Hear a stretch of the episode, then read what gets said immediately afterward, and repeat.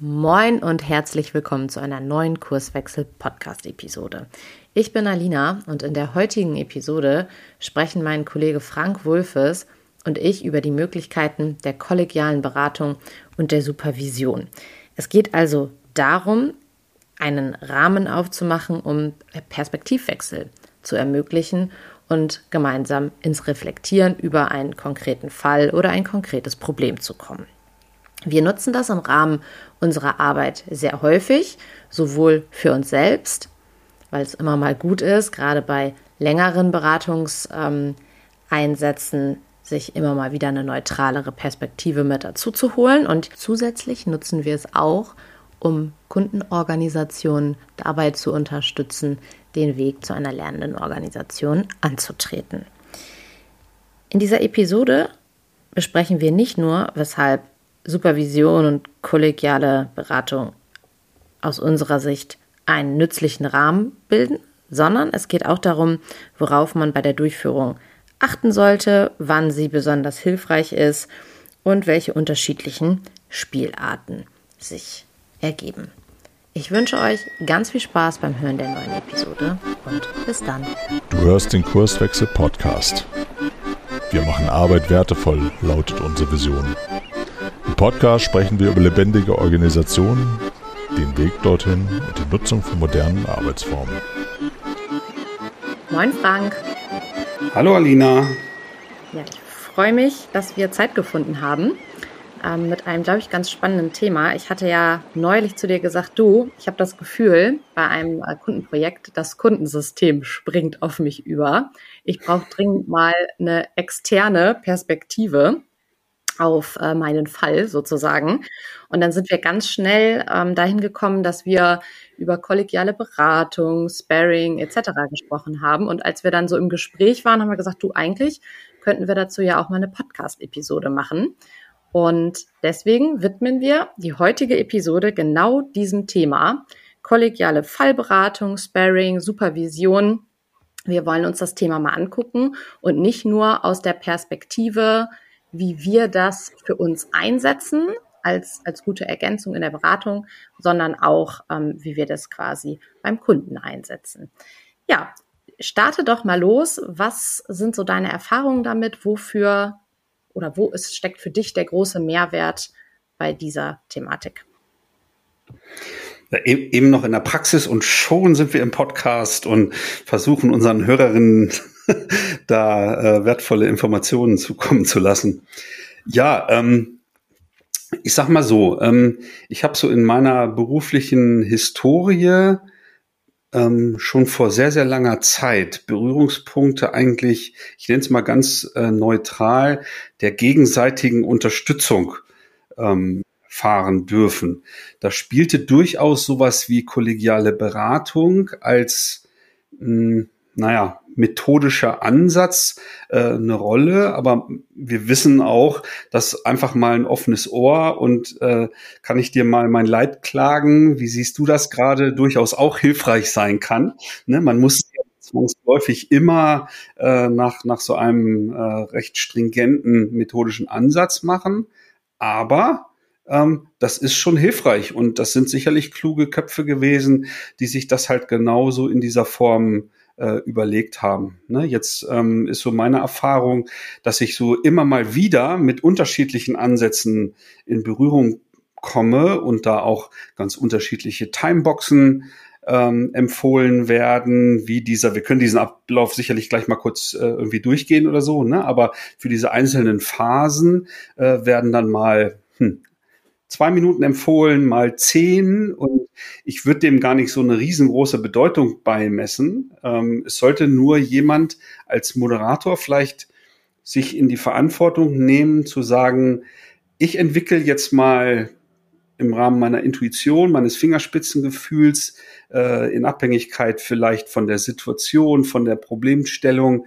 einfach eine Idee davon, wie viel Zeit wir da jetzt gemeinsam investieren wollen. Weil ich kann natürlich relativ schnell in so einen Laberrhythmus kommen, in Anführungsstrichen, äh, ne, sodass dann halt so völlig unstrukturiert über endlos viel Zeit ähm, dann so ein Austausch einfach stattfindet. Ne? Das ist dann, mag für, für so einen Fallgeber, der da Unterstützung sucht, ähm, auch hilfreich sein aber ähm, so dieses äh, sich halt an bestimmte Zeiten äh, halten oder orientieren äh, ist dann einfach strukturierter und zielführender aus meiner Sicht. Ich weiß nicht, wie deine Erfahrung da an der Stelle ist.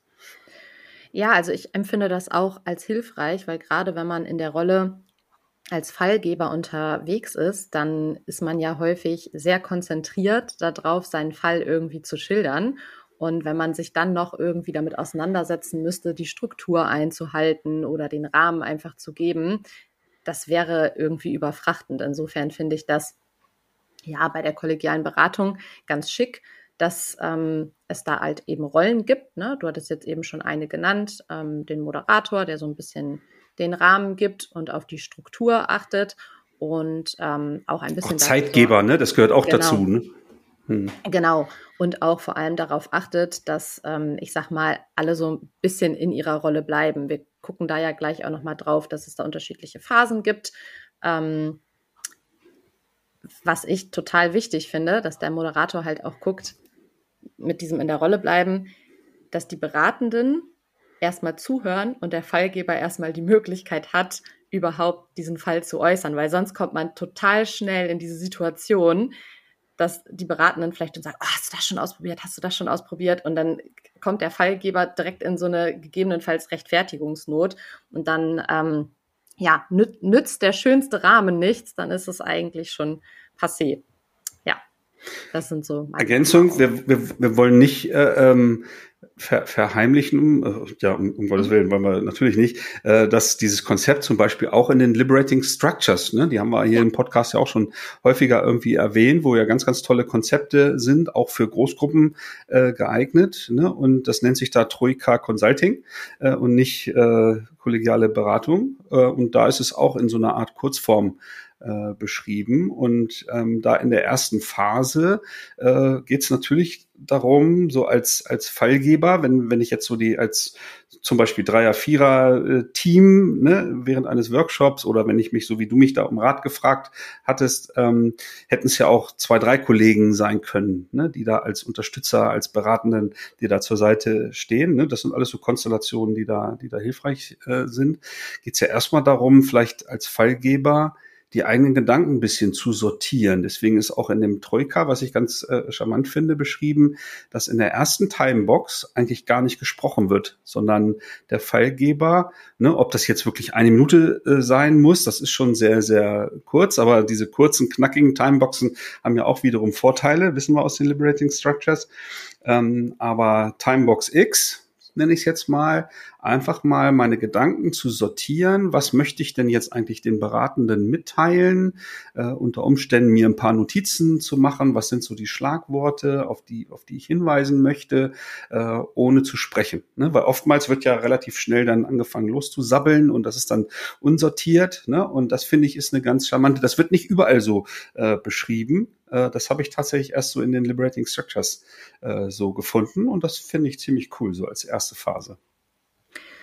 Ja, auf, je, auf jeden Fall. Ich glaube, bei der kollegialen Beratung ist es dann so, ähm, gibt es dann erstmal diese Phase der, der spontanen Erzählung sozusagen. Das darf auch ruhig ein bisschen unstrukturiert sein, aber der entscheidende Punkt ist, dass diese Phase dann mit einer Schlüsselfrage abschließt. Und das finde ich cool, weil diese Schlüsselfrage soll quasi ganz konkret adressieren, was wünscht sich der Fallgeber eigentlich. Das soll so ein bisschen verhindern, du sagtest es gerade, ne, dass dann irgendwie eher munter drauf losgesabbelt wird und dass eigentlich ein unterschiedliches Verständnis von dem vorherrscht, was der Fallgeber eigentlich will. Insofern da auch nochmal eine, eine gute Gelegenheit, um das quasi konkret dann auch abzuschließen, damit man danach gemeinsam losstarten kann. Ja. Das ist wie so eine, ähm, wie so eine Zielsetzung herauszubekommen. Mhm. Was möchte der, der Fallgeber eigentlich erreichen durch diese Beratungssession? Ne? Das steckt ja dahinter. Genau. Und dann geht es ja quasi in die nächste Phase. Wie sieht es denn da aus? Ähm, genau, dann würde der äh, der Fallgeber dann mal berichten. Ne? Also wirklich mal äh, strukturiert erzählen äh, und ähm, die Beratenden und der Moderator, der meistens ja Teil der Beratenden ist, ähm, die hören auch erstmal nur zu, ne? unterbrechen nicht, stellen nicht direkt irgendwelche Fragen oder so, sondern lassen auch, selbst wenn zwischendurch mal Stille ähm, äh, zu beobachten ist und der Fallgeber erst nochmal wieder nachdenken muss, wie war denn das eigentlich, sich nochmal ein bisschen sortieren, das müssen alle Beteiligten mal aushalten. Ne? Das ist ja gar nicht so selbstverständlich. Normalerweise gibt's dann immer Leute, die dann schon erste Ideen haben und lospreschen und so weiter, aber das ist dann Aufgabe des Moderators, auch dafür zu sorgen, äh, dass wirklich nur der Fallgeber dann seinen Fall mal vorträgt im Rahmen dieser Timebox, je nachdem, was da vereinbart ist, ne, so zwischen zwei und zehn Minuten irgendwie sowas. Ähm, und dann sind mal die Fakten auf dem Tisch und das Problem, der Fall ist dann umrissen. So würde ich es mal beschreiben in dieser Phase. Ja, genau. Und du sagtest auch schon, wenn man das jetzt ähm, ja, mit, mit dem Troika Consulting vergleicht, ne, es ist unterschiedlich unterschiedlich lang. Es kommt natürlich auch so ein bisschen darauf an, wie umfangreich ist jetzt der Fall da sind wir ja auch dann relativ leidenschaftslos, ne? so nach dem Motto, ja, der Rahmen muss halt dann irgendwie passen und das hängt ja auch davon ab, wie, wie groß dieser Fall eigentlich ist. Ähm, bei der kollegialen Beratung wird sich dann noch so eine Phase anschließen, wo man tatsächlich oder wo sich der Fallgeber eine, eine Methode auswählen darf, nach der dann im Anschluss beraten werden soll. Ähm, das kann zum Beispiel sein, dass irgendwie gezielt die Berater Hypothesen aufstellen sollen zu diesem Fall es kann aber auch sein, dass zum Beispiel irgendwie die Kopfstandmethode ähm, eingesetzt wird. Das ist ja dieses, hm, was müsste man eigentlich tun, um das Problem zu verschärfen und um es dann wieder zurückzudrehen. Das fand ich eigentlich so ganz cool, weil da gibt es ja auch immer unterschiedliche Präferenzen ähm, bei Personen, wie sie gerne über ein Thema nachdenken. Ja, und dann geht es eigentlich schon in die Beratungsphase. Ne? Jetzt hast du äh, gesagt, der Fallgeber sucht sich die Methode aus. Mhm. Wäre das nicht auch denkbar, das auch da umzudrehen, jetzt weil du Kopfstand erwähnt hast, mhm. äh, und zu sagen, ne, vielleicht bringen ja die Beratenden äh, bei dem, was sie gehört haben, Ideen mit, mit welchem methodischen Ansatz die Beratung davon statten gehen könnte? Oder würdest du das sehr dem, dem Fallgeber zuschreiben wollen? Ah, das ist mit Sicherheit ein Punkt, über den man total gut auch auch diskutieren kann. Ne? Also was ich wichtig finde, ist, wenn da jemand mit einem Fall um die Ecke kommt und schon ein gewisses Gefühl hat, was, was helfen kann, dass das auf jeden Fall geäußert wird. Ne? Also wenn es zum Beispiel so dieses Ding ist, oh, ich, ich komme irgendwie nicht drauf, welche Hypothesen ich, ich noch bilden könnte und ich brauche von euch dazu mal konkret Licht am Fahrrad sozusagen, dann finde ich, dann kann man das ruhig äußern. Und aus meiner Sicht sollte der Wunsch vom Fallgeber dann auch berücksichtigt werden. Aber es kann ja auch genau andersrum sein, ähm, dass die Beratenden eine total gute Idee haben und sagen, oh, das bietet sich dafür total an und der Fallgeber hat es noch nicht auf dem Schirm. Und ich finde, dafür dann eine gewisse Offenheit zu haben, ist auch ganz wichtig, weil ähm, es ist ja eigentlich wurscht. Wir sagen ja auch immer, ne, Methode ist erstmal schön und gut. Es soll ja nachher einfach ein Problem lösen. Also da wäre ich gar nicht so, gar nicht so strikt. Ich glaube, wenn man jetzt die Menschen fragt, die das irgendwie tagtäglich tun, ähm, die haben da bestimmt eine andere Antwort drauf, aber ich sehe das relativ locker. Ja, geht mir, geht mir exakt ja. genauso. Ähm, und es kommt natürlich auch darauf an, wie viel Erfahrung haben denn die Teilnehmenden eigentlich im Umgang mit, mit solchen Werkzeugen äh, an der Stelle. Ne? Wenn jetzt der Hilfesuchende, der Fallgeber da ein totaler Frischling ist, äh, würde ich da eher eine Überforderung vermuten, sich dann auch äh, überlegen zu müssen, mit welchem beratenden Ansatz äh, ich jetzt Unterstützung haben möchte. Ne? So, und da ist dann halt die oder der gefragt, der da halt Erfahrung hat, um dann vielleicht Vorschläge zu machen oder so. Ne? Und da gibt es in der Tat unterschiedliche Ansätze, aber ich glaube, ähm, also am häufigsten benutzt und am häufigsten beobachtet habe ich schon, sag ich mal, dieses Vorgehen der Hypothesenbildung. So, ne? Weil als Außenstehende oder Stehender, wie jetzt in unserem Fall neulich, äh, ne, wo ich dann Kunden nicht kenne, wo ich das Projekt nicht kenne und so weiter. Ne? Also da fällt es mir am, einfach, am, am leichtesten halt einfach Hypothesen rauszuhauen und mal gucken, äh, was das dann mit dir oder in dem Fall dir und der Kollegin ähm, dann gemacht hat, wenn ich solche Hypothesen rausgefeuert habe, ne? ob da Treffer dabei waren oder gar nicht so. Ne? Und das finde ich immer noch einen klugen Ansatz.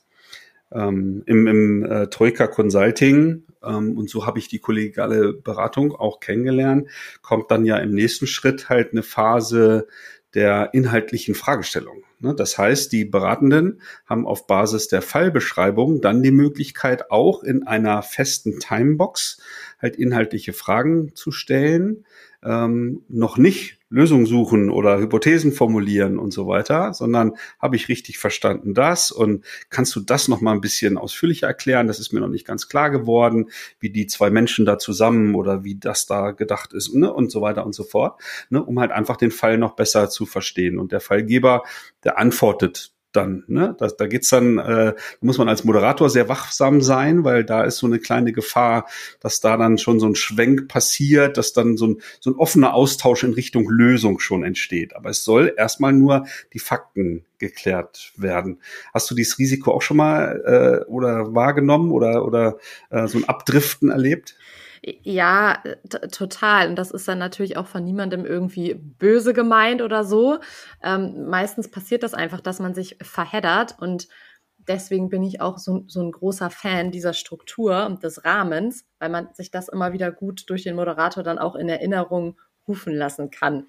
Ja, also gerade wenn man auch eher so ein intuitiver Typ ist vielleicht und dann da direkt so raufspringt, dann ja, zerfleddert man sich das und insofern finde ich es total gut, wenn da auch jemand dann aktiv den Part hat, darauf aufzupassen, dass der Rahmen gewährt wird, weil da liegt ja quasi diese Power, wirklich mal zu sagen, ey, wir, wir dröseln das Problem mal auseinander, wir nehmen uns dafür auch Zeit und nicht diesen Aspekt dann immer zu überspringen und zu sagen, ach, das könnte auch noch eine Idee sein. Ja, total. Mhm. Finde ich mich sehr drin wieder.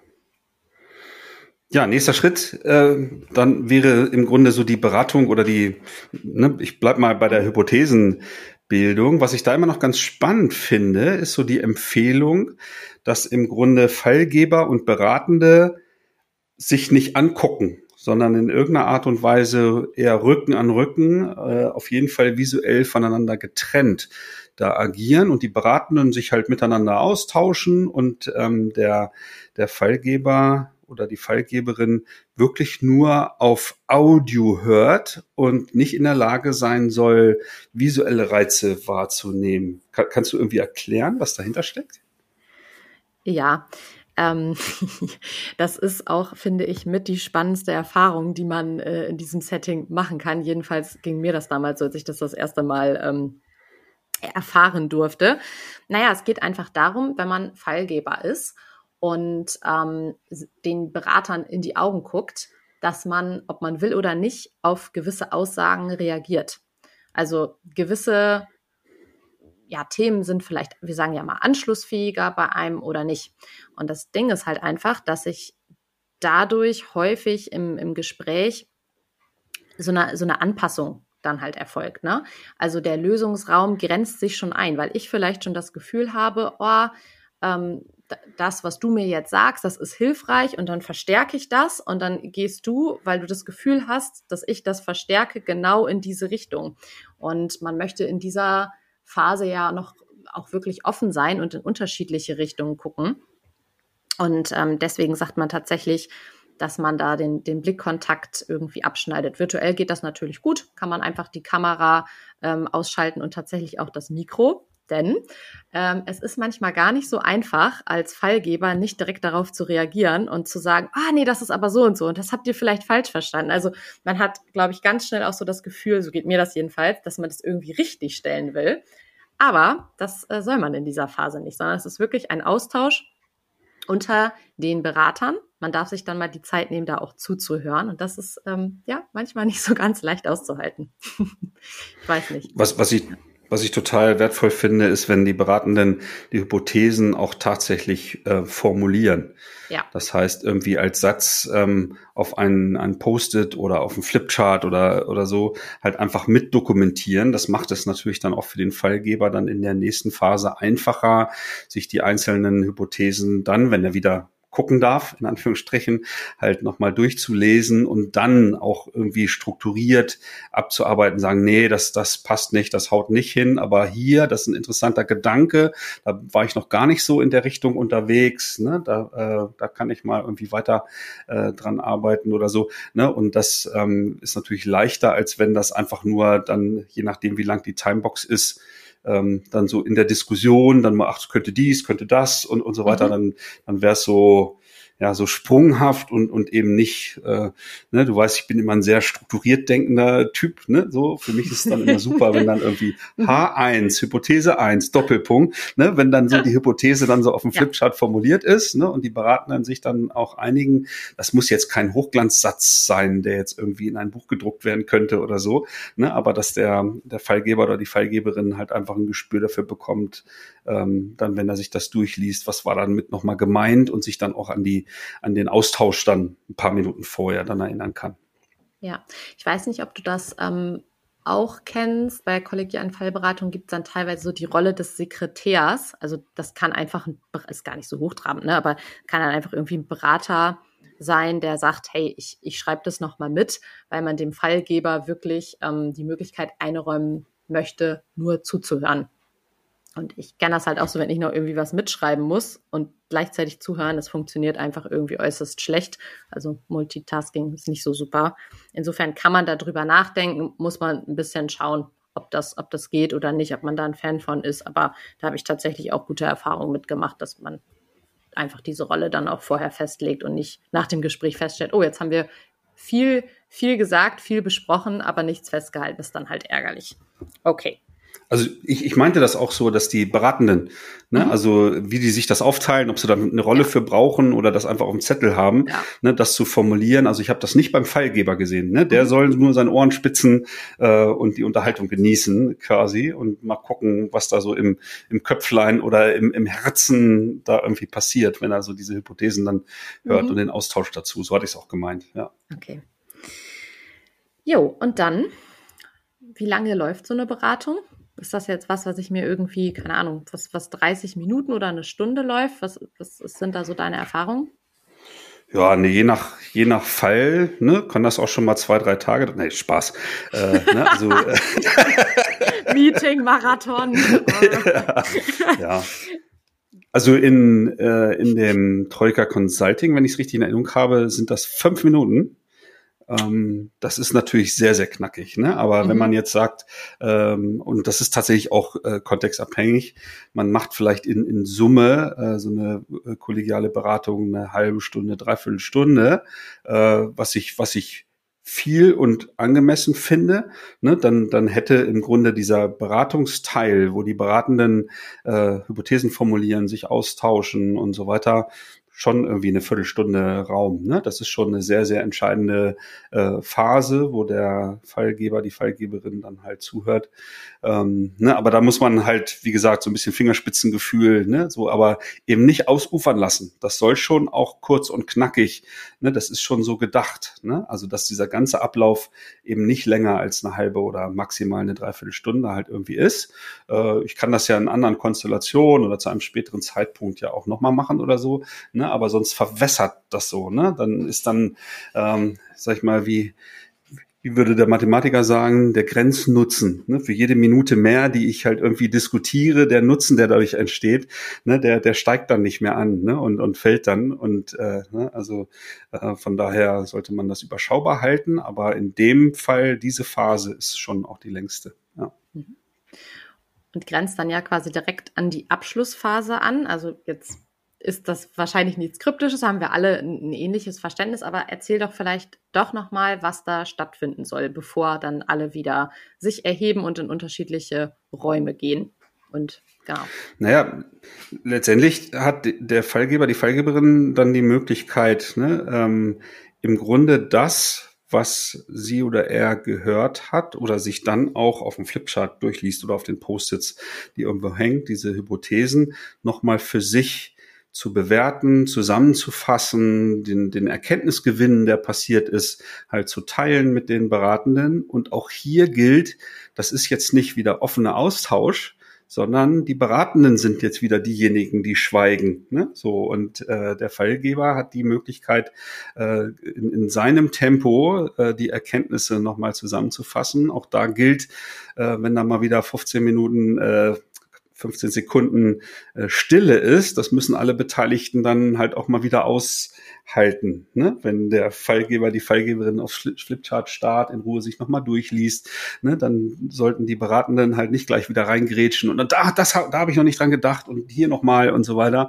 Ne? Das, das wissen wir alle, das ist wie bei einer Einwandintegration oder, oder ähm, anderen sage ich mal, kollegialen Kommunikationsformen, ne? also die Vielredner, die so impulsgesteuert äh, immer drauf losbrabbeln, ne? die haben an der Stelle dann immer so ein bisschen zu kämpfen und, und müssen das aushalten, äh, dass ich jetzt nicht dran bin, ne? sondern dass Fallgeber, Fallgeberin äh, dieser, diese Timebox nutzen kann, um einfach in Ruhe nochmal so die Erkenntnisse zusammenzufassen und dann auch zu teilen, auszusprechen. Mhm finde, da sind wir bei einem ganz äh, spannenden Punkt. Hm, wer eignet sich denn für so eine kollegiale Fallberatung? Was würdest du sagen? Naja, also ich, ich würde das jetzt gar nicht so an, an spezielle Typen festmachen wollen. Ne, ich weiß jetzt nicht, auf was du gelauert hast, ob du so gute Zuhörer oder äh, oder so, aber ich, ich glaube, so eine, wenn ich jetzt diese Gruppe der Beratenden nehme, dann finde ich auch da Diversität toll. Ne? Mhm. Also wenn es Leute gibt, die super zuhören können, ähm, und nicht gleich in, in Lösungen äh, äh, abschweifen, aber genauso Leute, die vielleicht super kreativ sind im Formulieren von Hypothesen äh, oder oder oder ne so und das ist ja dann so diese diese Kreativphase äh, wo dieser dieser Austausch stattfindet und im Grunde der Lösungsraum äh, geöffnet wird ne? ich, weiß nicht ob ich das wirklich so einschränken würde oder äh, in welche Richtung strahlte deine Frage nee also ich hatte bei Beschäftigung mit dieser Methode hatte ich mich das so ein bisschen gefragt mm, und ich finde, genau das ist eigentlich irgendwie eine coole Antwort, weil man könnte jetzt ja, also meine Konzernerfahrung, ne? Da habe ich nie erlebt, dass zum Beispiel jüngere Kollegen mit reingenommen wurden, weil immer gesagt wurde, ja, die haben ja noch nicht so viel Erfahrung. So, bei, bei Kurswechsel erlebe ich das ganz anders, dass wir das quasi querbeet machen und das zum Beispiel weniger eine Rolle spielt. Und ähm, darauf wollte ich so ein bisschen hinaus, dass es genau und du hattest es dann ja auch gesagt, dass es halt genau irgendwie auch die Diversität ist, weil es ja einfach darum geht, unterschiedliche Perspektiven aufzuzeigen und es da erstmal nichts, nichts Richtiges oder nichts Falsches gibt, ne? sondern einfach, dass es darum geht, neue Türen aufzumachen. Genau, also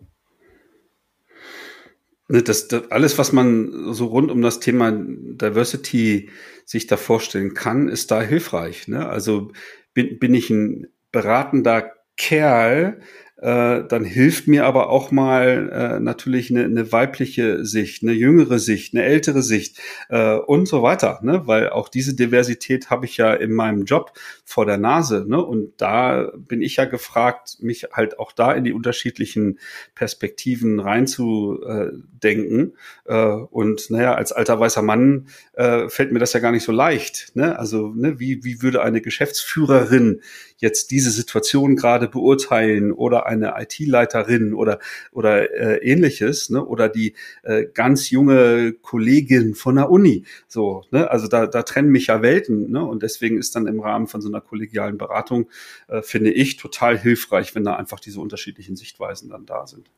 Hm.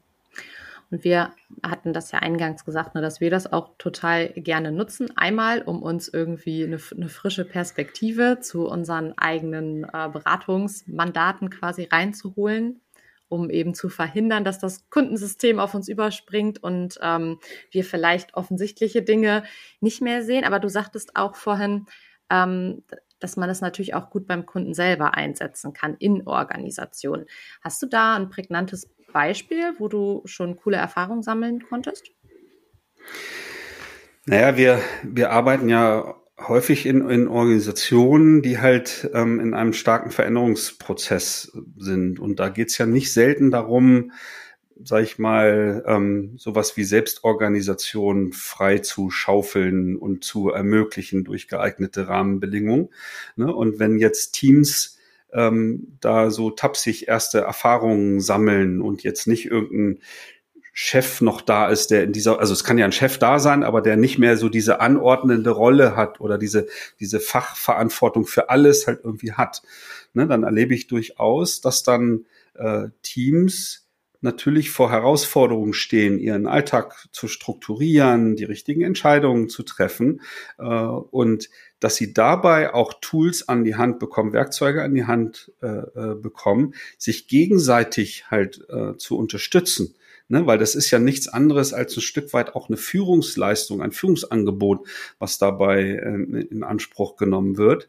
Ne? Deswegen empfehle ich das durchaus mal mit Teams und im Rahmen von, von Workshops baue ich das dann durchaus mal ein, dass die Teams das mal ausprobieren können. Das ist ja dann wie so ein geschützter Raum und ich frage dann im Alltag, wenn ich Teams begleite, ne, habt ihr das denn schon mal genutzt, wenn, ne, wenn sozusagen jemand aus dem Team dann vor einer Herausforderung steht, ne, in der Zusammenarbeit mit einer Schnittstelle mit einem Kunden, wie auch immer die Konstellation ist, sowas einfach im Team dann mal ähm, sozusagen sich mal genau diese halbe Stunde Zeit irgendwie zu nehmen für so eine kleine äh, kollegiale Beratung. Ne? Und einige nehmen dieses Angebot dann in Anspruch ne, und erzählen mir dann davon. Manche sagen, oh, kannst du uns dabei nochmal unterstützen, auch wenn wir das mal letztes Jahr in einem Workshop gemacht haben, wir wissen gar nicht mehr so, ne, dann, dann unterstütze ich da natürlich auch gerne. Manche sagen, hm, nee, haben wir jetzt nicht so den, den Nutzen. Das muss halt jedes Team oder jedes System, würden wir sagen, für sich herausfinden, ob da halt irgendwie was drin ist, ne, Nutzen. Und das habe ich aber schon einige Male erlebt, dass das sehr wertvoll und ähm, sich dann auch verstetigt hat. Ne? Also dann auch immer mal wieder genutzt wurde, auch von unterschiedlichen Fallgebern, Fallgeberinnen innerhalb von, von Teams. Ne? So, und das genau das leistet es ja für uns auch äh, letztendlich. Ne? Und ähm, ja, wenn, wenn das so kennengelernt und schätzen gelernt wird, dann finde ich das toll. Ja, definitiv. Und was noch so eine Beobachtung von mir ist, ist, dass wenn man das so die ersten Male ausprobiert, das wirklich total hilfreich ist, wenn insbesondere der Moderator schon relativ routiniert ist oder es irgendwie einen gibt, der ein relativ ein klares Bild hat, auch auf, auf die Struktur und auf den Rahmen, ne? weil das einfach total schnell passiert, dass man sich da sonst verzottelt, wenn man noch nicht so routiniert ist und noch nicht so viel Erfahrung damit hat. Und dann ist die Gefahr natürlich relativ groß, dass man dann denkt, okay, was, was bringt mir das jetzt hier? Also das wäre sonst noch vielleicht so ein kleiner Tipp, wenn man jetzt Lust hat, das auszuprobieren, dass man mal ähm, ja, die Antennen aufstellt und guckt, dass man sich jemanden mit dazu holt, der das vielleicht schon ein, zwei Mal gemacht hat und der da ganz gut Struktur geben kann. Jo. Jetzt machen wir bei Kurswechsel unregelmäßig und auch immer in Wechsel, immer mal wieder in wechselnden Konstellationen unsere Miteinandergespräche, wo wir in, in kleineren Grüppchen uns naja, häufig so quartalsweise mal zurückziehen und uns darüber austauschen, was ist denn so gelaufen, braucht einer einen Rat, ähm, wir, wir haben da noch nie drüber gesprochen, dass wir da eine Überschrift, weil es halt Miteinandergespräch heißt, ähm, was, was nutzen wir denn da eigentlich für, ähm, für Werkzeuge an der Stelle? Also da, da kann sicherlich auch mal sowas wie eine kollegiale Beratung da sein, aber in deiner Einleitung hast du ja auch so nach, nach der Abgrenzung vielleicht zu Supervision als, als Beispiel gesucht ähm, das geht dann auch in, in so eine Richtung, oder? Also einfach mal einen Zeitraum X zu, zu reflektieren, sich vielleicht auch mal ein Feedback einzuholen von den, von den Kolleginnen, wie ich im, im Team agiere, äh, wo ich mit Unterstützung vielleicht auch nach, nach Wegen suche, wie ich an mir arbeiten kann, an meiner ganz individuellen Weiterentwicklung. Ne? Also das, das gefühlt ist es eine, eine Kombination ne? und manchmal vielleicht auch nicht so astrein methodisch sauber oder so, aber das ist ja so unser Weg, wie wir im Grunde uns gegenseitig unterstützen, uns gegenseitig führen auch, weil da Total. steckt ja auch Führungsarbeit drin. Wie erlebst du das? Ja, also genauso wie du sagst, ne? Also ähm, in der Tat, ich hatte so ein bisschen überlegt, oh, kann man das eigentlich, ne, also diese Begriffe Supervision, Sparring, kollegiale Beratung, kann man das eigentlich voneinander abgrenzen? Und in meinem Kopf ist ein bisschen so dieses, okay, kollegiale Beratung ist für mich eher, wenn es wirklich ein konkretes, einen konkreten Fall, ein konkretes Thema gibt, wo ich vielleicht dann auch diese Schlüsselfrage zu bilden kann und mir dazu explizit ähm, ja, Rat einholen möchte. Und bei einer Supervision oder auch bei unseren ähm, Miteinandergesprächen, bei Kurswechsel, hattest du ja eben auch schon gesagt, geht es ja eher darum, ähm, ich sag mal, einen Zeitraum zu reflektieren ne? und dann einfach punktuell in gewisse Situationen auch reinzugehen und ähm, ja, sich dazu einfach Feedback zu holen. Natürlich mit der absolut gleichen Idee oder Motivation, ähm, in gewisse Themen einzusteigen und sich dazu eine neue Perspektive zu holen und vielleicht die Erkenntnis zu haben, ach krass, so habe ich da noch gar nicht drauf geguckt. Und ähm, wenn man da ähm, spitzfindig ist und das zum Beispiel von den Mitarbeitern, Mitarbeitergesprächen ähm, mal abgrenzt, finde ich das unglaublich schick, dass sie bei uns Miteinandergespräche heißen, weil es halt schon diese, diese Augenhöhe halt ausdruckt. Ne? Also da ist kein, ähm, wie bei Mitarbeitergesprächen, kein oben, unten, oben fragt und unten darf mal antworten, sondern es ist so dieses, ähm, wir haben eine, eine Augenhöhe miteinander und es ist halt total schön. Ich hatte in diesen Gesprächen bisher noch nie das Gefühl, dass ich mich für irgendwas rechtfertigen muss, weil man irgendwie bombardiert wird mit Fragen oder so, sondern es ist erstmal so dieses, erzähl doch mal, wie erlebst du das? Und dann sind wir auch sehr sehr eng auch an diesen Themen, die wir eben bei der kollegialen Beratung oder bei dem Troika Consulting auch schon thematisiert haben. Ne? Also man hört erstmal zu, man versucht gewisse Sachen einfach zu verstehen und dann eben in eine gute Reflexion reinzukommen. Ja, ich finde das mega wertvoll. Also finde das super. Wir haben auch kein, angeordnet, ein, kein angeordnetes Formular, was wir für die Personalakte ausfüllen oder eine äh, Bewertung. Weder ähm, Mitarbeitende werden bewertet oder und wir haben jetzt gar keine Führungskräfte in, in dem Sinne oder die, die gegenseitige Führungsleistung wird auch nicht bewertet. Ne? Aber wir, wir sprechen schon über die gegenseitige äh, Unterstützung. Und bei, bei mir war es in den letzten Jahren immer so, dass sich auch bestimmte Themen dann erst in dem Miteinandergespräch dann ergeben haben. Ne? Also, dass der Fokus vorher gar nicht so klar war. Ne? Wir sprechen ja meistens zu dritt äh, und das gar nicht klar war, über wen sprechen wir denn jetzt vielleicht mehr als über, über andere. Ne? Aber es ergab sich dann immer eine Richtung, weil immer dann eine, einer da war, die gesagt hat, oh Mensch, mich interessiert mal, ne, ich habe versucht in den letzten drei Monaten ähm, an diesem oder jenem Thema besonders äh, zu arbeiten oder darauf zu achten, wie habt ihr das wahrgenommen? Und so kommt man dann ins Gespräch und bleibt oftmals dann bei, bei einer Kollegin oder einem Kollegen halt irgendwie ein Stück weit hängen, wobei der Raum für alle da ist. Ne? Das ist, wie gesagt, vorher nicht festgelegt. Ähm, aber so, so nutzen wir das halt einfach für uns. Und ist immer wieder sehr intensiv und hilfreich aus meiner Perspektive. Ja, also hilfreich finde ich für einen selbst und auch um das Miteinander irgendwie zu üben. Ne? Also die Erfahrungen, die ich dann in diesen Miteinandergesprächen gesammelt habe, helfen mir dann auch wiederum irgendwie in der Praxis, weil diese Situationen stellen sich dann ja auch nicht jeden Tag ein. Ne? Insofern ist das dann halt auch irgendwie eine coole Möglichkeit, finde ich jedenfalls, das dann immer so ein bisschen miteinander zu üben. Jo, Liegt dir noch was auf dem Herzen oder auf der Zunge? Oder haben wir was vergessen? Bestimmt ganz viel, aber ich glaube für den. Ja, aber ich, ich glaube so mit diesem Schwerpunkt kollegiale Beratung, wie wir das nutzen und was so da, da drin steckt halt für äh, Nutzer, Nutzerinnen oder so, das, das hat mir jetzt ähm, gut gefallen. Ähm, ich glaube, das, das passt. Okay. Und vielleicht gibt es dann ja auch, ihr kennt das schon, ähm, Feedback dazu. Also lasst uns das gerne wissen, wenn ihr vielleicht irgendwie andere Erfahrungen gemacht habt oder ähm, ein anderes Werkzeug ähm, empfehlen könnt, dann gerne her damit. Wir freuen uns. Schön, dass du wieder reingehört hast. Mehr Infos zu uns und diesem Podcast findest du unter www.kurswechsel. Bis bald.